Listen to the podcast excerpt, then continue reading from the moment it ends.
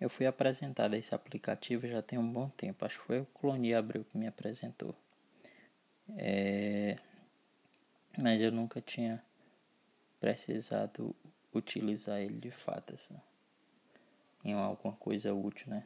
É, geralmente os, a, a, as, é, as coisas que, que ele automatiza, para mim, não, não, não agregavam muito, né? Aí foi quando eu precisei é, publicar, dar publicidade dos episódios automaticamente quando eles eram publicados no SoundCloud.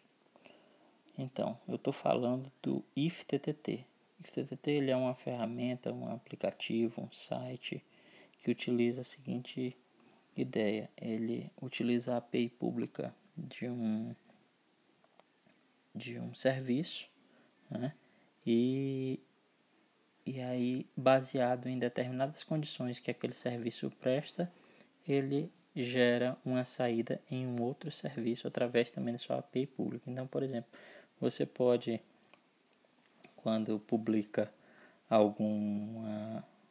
Quando você, por exemplo, tira alguma foto, você pode criar um, uma receita para ele jogar essas fotos diretamente lá no seu Dropbox.